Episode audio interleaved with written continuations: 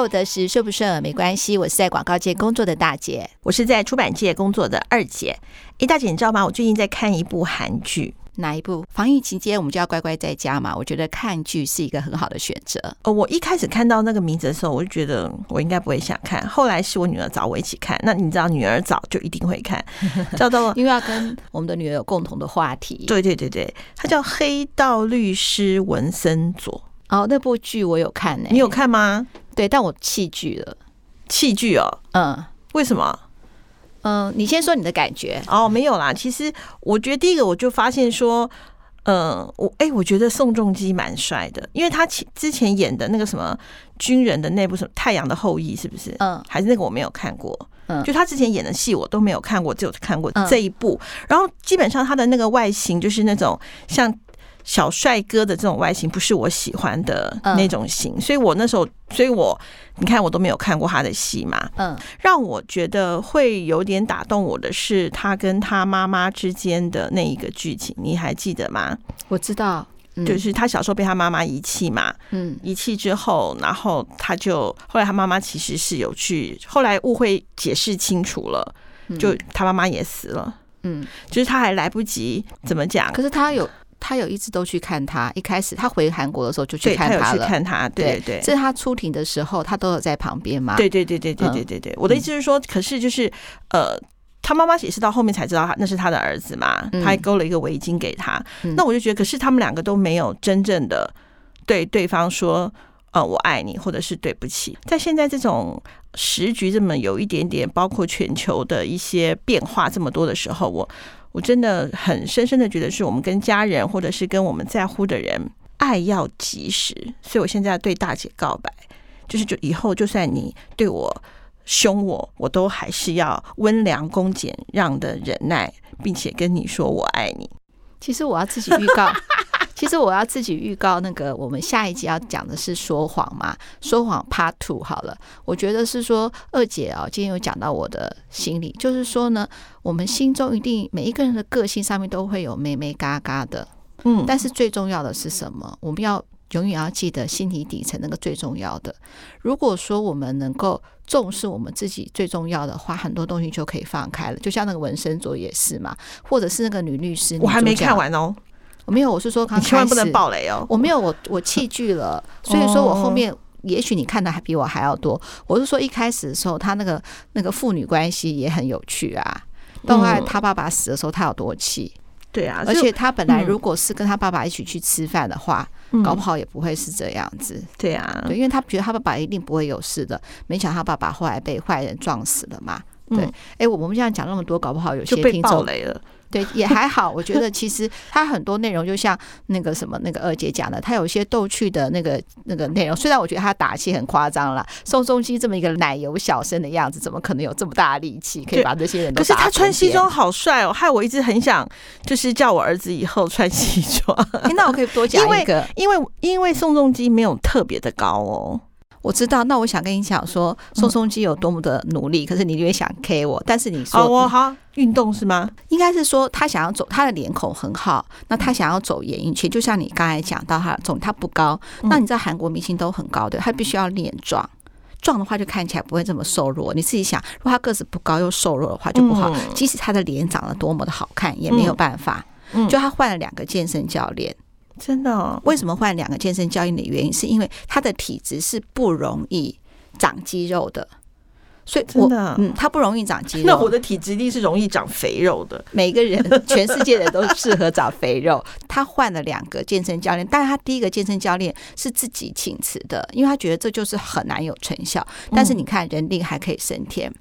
那我在讲这个，并不是要讲运动，我是要讲说，因为我之前不是脖子一直都很不舒服嘛，嗯嗯，然后我就找了一个，嗯，当然上了一些，头先是拉脖子，就是那种直接那种复健拉脖子，对，附件拉脖子。后来医生就跟我讲说，我要做一些肌力的。那我想说，哎，奇怪了，我都有跳舞，难道我肌力不够吗？其实我是，呃，就是那个肩胛骨的背肌跟脖子是没有力，没有力量的。脖子要有力，要有对脖子要有力量。后来物理治疗师就为了这个事情，就是一直帮我调整。我每次的时候都很沮丧，我就想说跑步就跑就好了，比如说叫我跳高就跳就好了。可是要在某一个小肌肉要要要动，真的很难呢。嗯，他就是慢慢慢慢慢慢的，我动得非常的微幅。就想好了，有些人可以挑眉，那但是如果你不能挑眉的话，你是怎么样挤眉弄眼都把它推不上去，你是不是很有挫折感？我现在我的脖子跟肩胛骨都是这样子。他每次那个呃物理治疗师叫我把头脖子拉长，头顶向天，我都是这样子，就是等于我的下巴抬高。嗯，物理治疗师说不是下巴抬高，是脖子，然后整个身体有拉长的感觉。哎，我干嘛讲这个？你看哈，妈改不了 睡念，没有啊？那你要继续讲啊。然后你的脖子就脖子跟背后的肌肉就慢慢练起来了嘛？还没有办法练起来。就像挑眉的话，像这种要练的话，是不是要练好几个礼拜都练不起来？哦、所以就，就慢慢来。所以那个宋仲基他就是因为经过努力，然后他有了一个很好的身形嘛。对，哦，所以我们的只要努力都可以的。好，真的是一个非常严肃的 ending。那我们是不是要回到我们比较轻松的 的听众好朋友的信？对，好，那我现在就来念信喽。好。大姐、二姐，你们好，我是花花。这样的留言心情，我是第一次，超级紧张。在某一次听到你们的 podcast 后，就深深爱上你们的讲话风格，也很认同你们的观念及想法。也许是因为你们真的经历过很多，所以总是可以用比较豁达的态度去看待发生的事情，同时也用自己能接受的方式去解决。呃，我时常在你们分享时大大的点头表示赞同呢。真的非常感谢你们。最近我碰上了一点问题，想来请教大姐、二姐，听听你们的想法。在母亲节时，因为男朋友的关系，跟妈妈大吵了一架。隔天我们和好了，理清了一直以来卡住的地方，但事情依旧没有真正解决，因为仍卡在一个感觉的问题上。妈妈在看到男朋友照片的时候，第一印象就不太好，说是感觉有些自大，因为男朋友下巴喜欢抬起，因为他觉得这样拍起来比较好看。我跟妈妈解释，但是妈妈仍然不太能够接受。后来又得知男友的工作是保险经纪人，在感觉上又大大扣分了。我可以明白妈妈过往没有跟保险经纪人买过保险的经验，所以会担心害怕。在妈妈尚未知道男朋友存在时，那时候与男朋友还是朋友的关系。我因为想加强自己的保单，是认真的，不是人情保，和妈妈有了小小的冲突。因为妈妈不能接受和保险经纪人买。但对于刚接触保险的我，保险经纪人并没有不好。自己当初也是在网络上查了很多资料，没有因为是朋友的关系就不思考的乱做决定。后来妈妈又得知了男友父母的工作是在做工地的，不是工地现场实做的角色，而是规划管线配置等等专业的工作。但妈妈仍以担心的角度出发，认为我以后会很辛苦。妈妈说：“我们不要高攀人家，但要找家庭背景对得起来的。我们家小康，爸爸是公务员，妈妈在医院当会计。”以前的我对于门当户对这样的观念，觉得是非常肤浅的事情。但家族里有个姐姐，正是嫁到了以妈妈角度来说不对等的家庭背景。当初那个那位姐姐结婚，我也被男方的家庭人员和氛围吓到，超级震撼。因为那是我从来不曾接触过的，所以妈妈的担心我明白。妈妈认为我不应该在那么短的时间就确认跟对方的关系。我们认识的时间不长不短，但过程中非常聊得来。后期也是因为感觉对了，所以才有更进一步。对我来说，试试看才知道结果是什么。我明白我是边走边学的人，执行派，任务导向。不能说我不怕难过，不怕伤心。遇到更强的人也会想逃避，但多数的时候都需要让我尝试了，才能获得结果。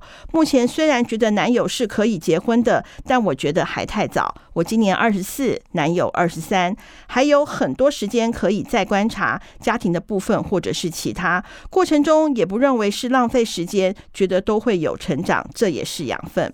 我想请问大姐、二姐，自我肯定这件事情包含，同时也对，也要被家人肯定吗？因为一直以来都认为自己虽然出生在这个家庭，但因为是独立的个体，所以应该培养独立思考的能力。那我现在正在为努力肯定自我的过程中，遇到了亲情的阻碍，我该怎么办？结婚是两个家庭的事，我理解，但结婚后是不是更是两个人的事呢？其中一定会有许多的观念。想法、感受在模糊地带游走，有时觉得可以接受，认为啊这就是命，但又有一段时间就会卡住，所以也想听听看大姐、二姐对这件事情的想法。若有矛盾，或是我处理上有什么可以改进的地方，也可以告诉我。非常感谢你们看完这篇漏漏等的讯息，实在不好意思，第一次留言就这么多，我一定会继续支持二五得十的，谢谢你们。好棒哦！嗯，我喜欢最后一句。对对对对，继续支持二五得十。还有哦，各位听众好朋友，请不要忘了我的二姐的另外一个节目，叫做《名医真心话》哦。对啊，可以请爸爸妈妈听，或是呢自己也可以听。对，可以且可以放出来给父母听。那请你的亲朋好友也要订阅分享。嗯，谢谢。我广告完了。好，那那个。二姐的话是有一男一女嘛，我是有一个女儿嘛，哈、嗯，然后呢，我的女儿还没有交男朋友，所以这个部分的话，你你怎么样？比如说是以丈母娘看女婿如何越看越满意的部分，那二姐来回答。那我先想要讲的是说，一般人对保险好经纪人的一个看法，好，那我这边呢要跟那个所有的听众朋友讲哦，不只是说我们的花花。嗯，保险经纪人现在的工作已经跟以前有大大的不同。以前呢，大部分都是属于很单纯的人寿保险。人寿保险的话呢，那当然就是说我们都知道了嘛，最后时候可以领到多少钱，或中间发生的意外的时候可以领到多少钱。那比如说我们中间比如有生病的话，医疗可以补助，意外可以补多少补助，大概是这样子。那这样子听起来的话呢，他的专业程度好像就比较少，不是没有，这样也很有很多的妹妹嘎嘎。像保险公司也都是因为这样的妹妹嘎嘎是需要去考证照的。但是保险经纪人员的话呢，他呢其实呢他还有很多是一个蛮高深的学问的。没错，我知道是说有蛮多，比如说财经系、经济系跟会计系都在好都在从事保险人员，可他们要做的是什么呢？不是单纯纯的只有人寿保险而已，他还还有什么？他要学习，比如说是财产的配置啊，比如说是风险的评估啊，还有一些节税啊，还有理财，很多很多很多的东西。他呢，应该是算是一门不是不但不是简单的学问，还是一门高深的学问了。嗯，因为啊，呃，在我没有遇到我女儿的学长之前，我会我对保险经纪人的印象还比较停留在以往。我女儿是那个呃国立大学社福系的嘛。那他的学长居然从事了保险工作，而且做的不错。那时候我就觉得非常的惊讶，因为怎么会去做保险拉保险？就讲难听，就拉保险这个工作。就有一次，呃，我不知道为什么跟这位学长，我他的学长有了一些接接触之后，我才发现，就像大姐刚刚说的，他的专业知识非常的。多非常的多，光风险评估这四个字，然后你就知道说他要知道你的你的身家，你的什么，帮你选择最适合的，还有一些理财的概念，跟你这样的所得，你要怎么样让你有限的钱里头保险到最大化？其实里头非常非常多的复杂复杂度，他也因为这样子非常会解释，所以我还帮他出书哎，而且我觉得保险经纪人员呢，我觉得他们是在。我讲一句比较呢，就是在做好事，因为我同事的弟弟他年纪很大了，然后那个时候就。就是因为工作有一段时间不稳定，所以就没有保险。但是现在年纪大，是不是最需要保险？可以拿出来的钱又有限，就他就马上帮他看，就是看呃之前的有没有办法复效哦，已经没有太久了，没办法复效。那怎么样在有限的钱里头去做？他还帮他规划完之后，给他看，这是你能够负担的吗？然后再去帮他审视说有没有以前的保险是可以用的。你现在的劳健保里头又到哪些地方？因为他做保全还有一些团险嘛，尽量帮他省钱呢。嗯，然后去投去保险，让他可以现在呃有一些的保障。所以我觉得保险经纪人其实对我，自从我女儿的那个学长之后，呃，完全彻底改彻底改变了我的想法。哎，我觉得好，二姐讲了一句话。我也是觉得非常有道理，就是真的做保险，如果碰到一个好的保险的人员，他真的是做好事哎、欸，真的，他可以让一个家庭不会因为这样子而整个翻覆、整个破灭哎、欸。对啊，而且他还去我公司帮我所有同事做一个保单的见解，他说啊，你的这个很好，不要再保了。目前你已经是够了的，嗯，你可以把你的钱拿去做其他的投资，也不是要不是跟他哦，说去做他其他的规划。另外一个就是啊，你的保险你妈妈帮你保的大部分是储蓄险。嗯，就你感觉上你缴了很多的钱，但是那个是储蓄险。对啊，就是说，他其实保险从保险经纪人跟保险从业人员，其实我觉得，就像刚刚大姐讲的，他是在做一件好事。你也可以，就是花花，你也可以去这样去跟你妈妈呃去做一些分享哦。嗯，我觉得分享的话，当然不是，我觉得他爸爸妈妈大概跟我们一样大。而且呢，他们都是一个就是在医院嘛，或公职人员，非常的稳定。嗯，那保险的话呢，就像一般的话，他会觉得说接单就是一单要一单的跑嘛，比较没有一个一个，应该说对保险人员不好，都是认为是说他的收入不稳定。哎呦，我我女儿她的那个学长收入可稳定了，而且拜托开非常棒哎，对，很多开百万名车的都有。但是我我还是要讲是说。嗯，因为呢，保险人员哈，那个呃，就是也白白走。我们刚才都是说很优秀的保险人员，所以我第一个是要跟花花讲的是，其实哈，各行各业都一样，有些人做得好，有些人做不好，所以花花要看看哦，那个你这个男朋友是不是也有这样子一个很好的目标？好，比如说稳定的业绩成长，从一。一开始从业务员开始，到后来从乡里经理，有办法经营到一个处，然后还可以经营到是说，呃，比如说我刚才讲的书要理财配置规划，可能是比较金字塔顶端的客户，经济环境比较好的，他如何去拓展这样子一个人脉？因为这个绝对不是人情保能够满足的了嘛，他要做的事情非常非常非常的多。对，那他是不是这样子一个有上进心的人呢？所以说呢，任何行业都一样，所以保险不是问题。我想呢，你的爸爸妈妈跟我们的年纪差不多大，我们要知道是说，这个人到底值不值得我托付。所以这个职业，我跟二姐就说。叮咚叮咚，没问题，没错。因为我自己呃不是有一儿一女嘛，她刚好他们都有男朋友跟女朋友。我先讲一下，就是我女儿怎么去介绍她的男朋友让我认识的。嗯，好，我觉得她呃，当然她的男朋友就是呃，就是在工作上面可能比较让我放心。可是我对于他们家，我我我比较担心，为什么？因为他们家比较保守。因为他把他的父母都是相反的，都是公务员，嗯，所以他们的观念就比较比较保守。那我女儿比较活泼，比较外向，我就会很担心说，呃，万一他们以后真的修成正果了，该怎么办？好，那在这个时候呢，我也有提出我的一些担心，跟我的女儿讲，但是我女儿她就会反过来去针对我这样子的东西，去帮她的男朋友加分。比方说，她男朋友是。呃，就是对她的体贴，他们家庭的稳定，然后呃的一些东西，就是就是她先认同我的担心，她也觉得她会去注意。所以花花，我建议，当你妈妈讲的时候，你千万不要马上反驳她，她会讨厌这个。他会把，因为他不会对你生气，但会他会把你的气发泄在你男朋友身上，所以你先认同你妈妈说说对，好，那我一定会去观察他，我一定要仔细，就是一开始不要先去反驳你妈妈，然后呢，在适当灯光美气氛佳的时候，也不是当下，不是你妈妈在讲这个时候，你马上去马上去告诉他说啊，其实他也很好，过一两天之后说。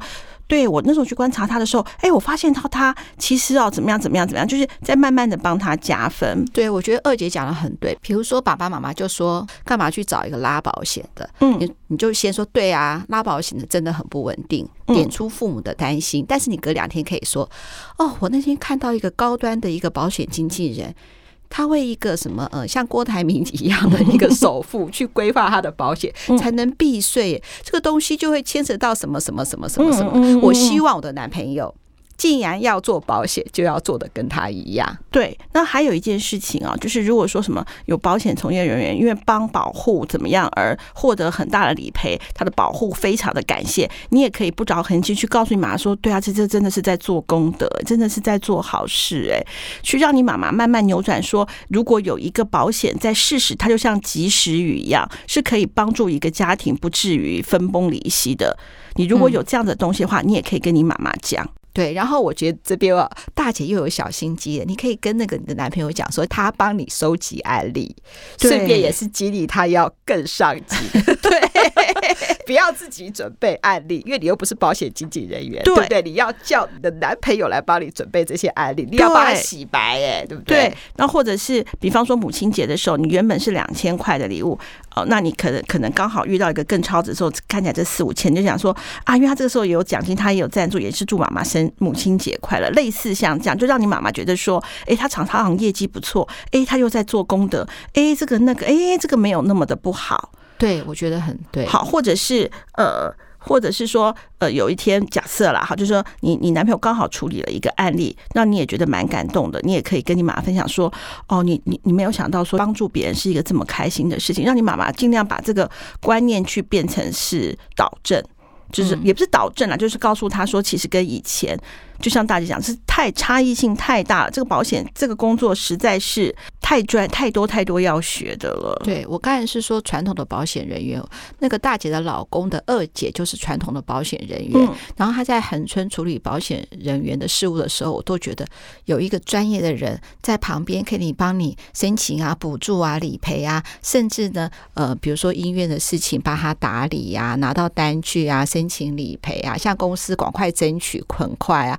我还记得那个时候，他跟我讲说：“哈，他保护发生的事情，他赶快跟公司申请，希望第一时间呢，呃，申请下来，让他尽快的得到理赔。那他现在签单的时候，现在都是都是科技化了嘛，他要那个保护在他的 iPad 上面签名。”那你知道恒春的那个网络又很差，弄了老半天上传啊，都一直有问题呀、然后签名档又不过，他急得要死，他还他就跟我讲说：“哦，那个现在要科技化哈，总公司要科技化，也要想到一下说我们恒春这种乡下地方讯号实在有够烂，网络又是不通，又不能是说直接用书面申请，一定要用那个碰到云端处理的时候，真的不知道怎么办才好，真的很好笑哎、”大姐看到哈，我老公的二姐哈，这么心里很焦急的样子，真的是好像是说他的亲人就发生这样的事情，保护哈，等于就真的就是他们的家人一样。对啊，像我我那个我公司的财务，她老公也是做保险从业人员的。那个时候，他就帮一个客户就觉得说啊，你到了一个年纪，那你家里曾经有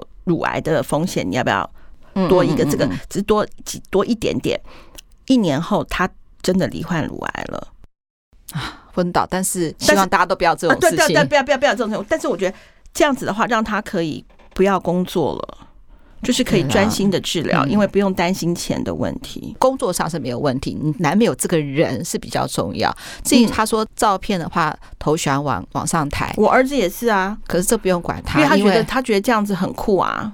嗯，不重要。我觉得现在就是妈妈可能对很多东西都存疑啦，才会挑这种小地方。你自己不要心情不好哦。对啊，因为因为你才二十四岁，男朋友二十三嘛，那你可以也可以看看，就是说比较呃，算是妈妈泼了你一桶冷水啦。那你也可以稍微冷静一下，去检视你们的关系。男朋友妈妈提出来的这一点，那你是不是可以看到男朋友更多的优点，或者是从中发现，就是说哦，原来。他是这么的好，或者是嗯，他原来比方说他的挫折忍受度不够，或者是说你也可以发现说哦，原来他这么积极进取，都可以借由妈妈泼冷水的这件事情去检视一下你们这些关系。你从这个角度来看，也没有什么不好。对，而且哈，大姐就要讲说，嗯，先请你不要着急，你要慢慢来，很多事情沟通都是这样子的。像我们，我跟二姐有些事情也是啊，我也不可能一次讲什么东西，然后二姐都给我鼓鼓掌，她也会有一个不一样的意见啊。像我昨天本来有一个提案，我认为是说我要怎么样用在最有限的预算之间把它做的行销效益做得最好。可当我提出来的时候，我提提了几点，跟她预想的不一样，因为大姐呃二姐做那么久，她也有她的经验，她有她的想法嘛，所以她本来她的行销活动要怎么做，怎么提出来的跟我提出来的完全不一样。她第一个反应也是。说不好，你知道我怎么讲？我说好，没关系，那就照你的，因为我也要让他先有信心嘛。等到他呢静下来的时候，再想想我的是说，哎，觉得哎，好像大姐的也不错。那时候我再告诉他说，对方他们的供需是怎么样达成的。结果那个二姐就接受我的意见了，对不对？没错，嗯。而且啊，他在里头讲说，呃，其实他里头卡住的一个就是说，呃，他的自我肯定要包含对家人的肯定吗？嗯，我觉得有家人的肯定会更加成，但是自我的肯定，如果你你很确认的话，你你后面自我肯定之后所展现出来的结果，我觉得家人到后来也会肯定，就算没有及时，只要你坚持，家人到后来，尤其是父母啦，赢不过孩子，赢不过孩子，到后来绝对支持的啦。但是你，你记得我们那个小马，嗯，对不对？建中要去考戏剧，妈妈不是崩溃？我想没有一个父母不崩溃吧？两个小时之后，好接受，对不对？后来一个人生更大的一个改变，他要出柜。对呀、啊，他妈妈多崩溃啊！觉得他妈妈的崩溃不是不能够接受他的出柜，而是心疼他之前。对对啊，所以说，所以说，家人的肯定，对我相信，对于孩子来讲非常的重要。嗯，对于父母来讲，会认为说啊，当时我怎么没有及时去肯定他？所以我想要跟花花讲，就是说，如果。如果你的自我肯定，家人一开始还没有那么肯定你的时候，只要你坚持，到后来家人一定会坚持的。大姐，我们刚刚讲的那几集就是小马的，各位听众好朋友，你可以回过头去听，它有两集。我觉得，嗯，我觉得小马那两集给了我非常多的提醒。那如果你也遇到父母不太认同你的时候，也可以去听听看小马的那集，或许他们父母不是不是不认同，而是不知道怎么表现出来对你的认同。嗯，还有就是对方的家庭，没错。然后呢，她是说呢，她男朋友的那个父母是在做工地的，但是是做规划管线配置的。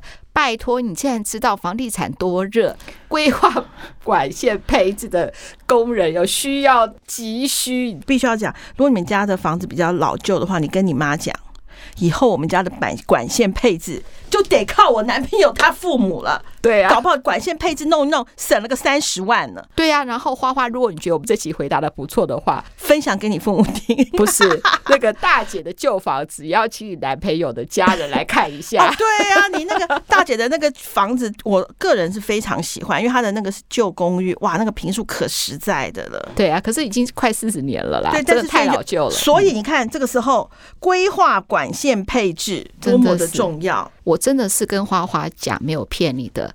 大姐的老公前天居然告诉我说，他想要做水电工，因为水电工都叫不到。家里一个就是我们有一个呃，就整个开关坏掉，不是只有那个灯泡坏掉，整个开关坏掉。那因为工程太小，没有人要接，所以呢，你的姐夫只能慢慢那个研究怎么样换那个开关。当然，这个东西还是。比较简单，所以他后来找到那个 Mega，把那个那个开关把它换好了。他还说他要去做这个工作，赚死了。专业的工作啊。嗯，真的在这个社会上非常非常的需要。哎，二十年前我们在美国就听过啦，什么换一个水电呃灯泡就要多少多少钱，美国人都那边找不到。现在轮到台湾也是这样子了，这种师傅越来越少了。包括我觉得在这个部分上面，你反正你的第一步，大姐不是最喜欢列点一二三吗？这次换我来列点。第一点就是先认同你妈妈，嗯。让你妈妈不会觉得当下就被拒绝，觉得你当下不听话。虽然你心里头是才不是的，但是我们先忍耐。第二个，慢慢的再来洗脑。案例由你男朋友去找，嗯，那如那对不对？没错嘛。然后呢，顺便如果你看到一些什么老旧房子，就顺顺便去告诉你妈妈，这个老旧房子如果管线要改，花了可不少钱。对呀，嗯，这个是这个是未来，而且长照房子一定要改的啦。对啊，家里一定要弄什么无障碍空间，什么什么的，搞不好管线规划，他们家可是明日之星哎，真的。而且我最后要补充一下哈，嗯，这就是白领阶级的悲哀。现在蓝领大家都会觉得说蓝领跟白领好像是蓝领比较不好，白领比较好。其实现在平均下来，如果三万多的话，随便一个蓝领的工作都有四五万以上。没错，这个也是哈。我前阵子看到一篇文章在边讨论，就是白领的悲哀。白领悲哀就是永远都不会升，薪水纹风不动。那你二十年后你就应该要怎么办？嗯，不过这个部分呢，又可以听听看我们之前那个理财微醺秘密课的。如果你有三万四，每个月存五千的话，还会有那个退休金。微醺微醺总共有四级，还有你要赶快去找那个 HR 来。好，HR 没问题。就是就是说，我们的新鲜人怎么去检视你的履历？因为我们不断的讲嘛，履历就是履历就是职场最好的见简单。嗯嗯嗯嗯嗯，花花加油啦，没有错。